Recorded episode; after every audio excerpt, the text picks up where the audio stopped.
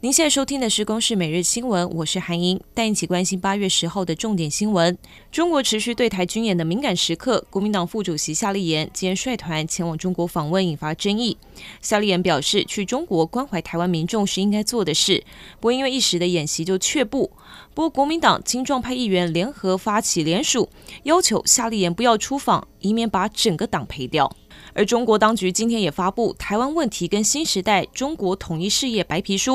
重申台湾是中国的一部分，以及和平统一、一国两制是解决台湾问题的基本方针，但是不承诺放弃使用武力。民进党桃园市长参选林志坚遭到台大撤销硕士学位，民进党主席总统蔡英文今天向党内喊话，请全体党公职团结一致，相信自己的同志，支持志坚捍卫自己的清白。而林志坚今天也重申自己绝无抄袭，更批评于振煌若真的要提高他诽谤，那就是人前感谢，人后放箭。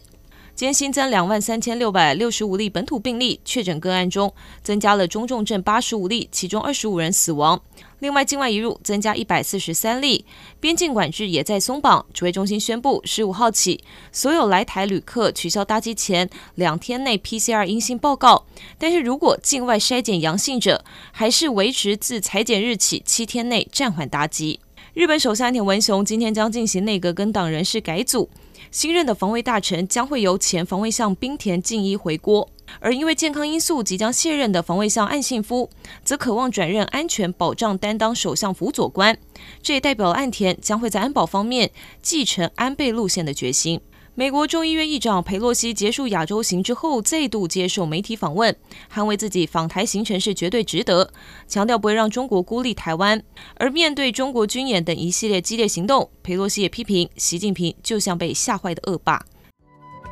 以上由公视新闻制作，谢谢您的收听。